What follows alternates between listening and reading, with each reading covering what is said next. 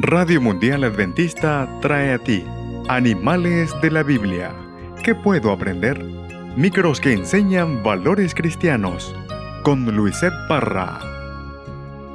Cabeza, hombros, rodilla, pies, rodilla, pies, rodilla, pies. Cabeza, hombro, rodilla, pies.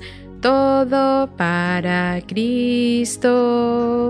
Esta canción habla de diferentes partes de nuestro cuerpo, pero hoy me voy a referir a una de ellas, y es de los hombros. Vamos a moverlos.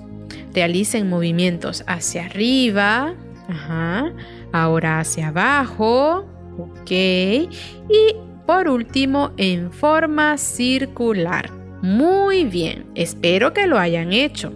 El ejercicio es muy bueno para nuestra salud.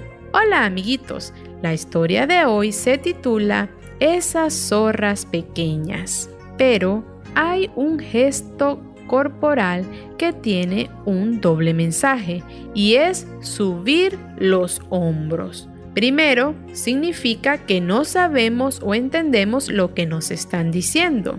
Y el segundo, el peor, y es que no nos importa lo que nos están diciendo, ya sean nuestros padres, maestros o cualquier otra persona. Pero saben que este mal gesto puede arruinar nuestro carácter. En Cantares 2.15 el rey Salomón escribió, Atrapen las zorras, las zorras pequeñas que arruinan los viñedos, nuestros viñedos en flor. Cuando venga Jesús a buscarnos, vamos a ir al cielo con nuestro carácter, nuestro cuerpo y nuestra mente, y tenemos que cuidarnos para estar bien sanos. El valor que hemos aprendido de esta historia es aprender. Y en el libro de Proverbios capítulo 4 versículo 23 dice, Cuida tu mente más que nada en el mundo, porque ella es fuente de vida. Hasta la próxima, amiguitos, y que Dios te bendiga. Radio Mundial Adventista presentó Animales de la Biblia.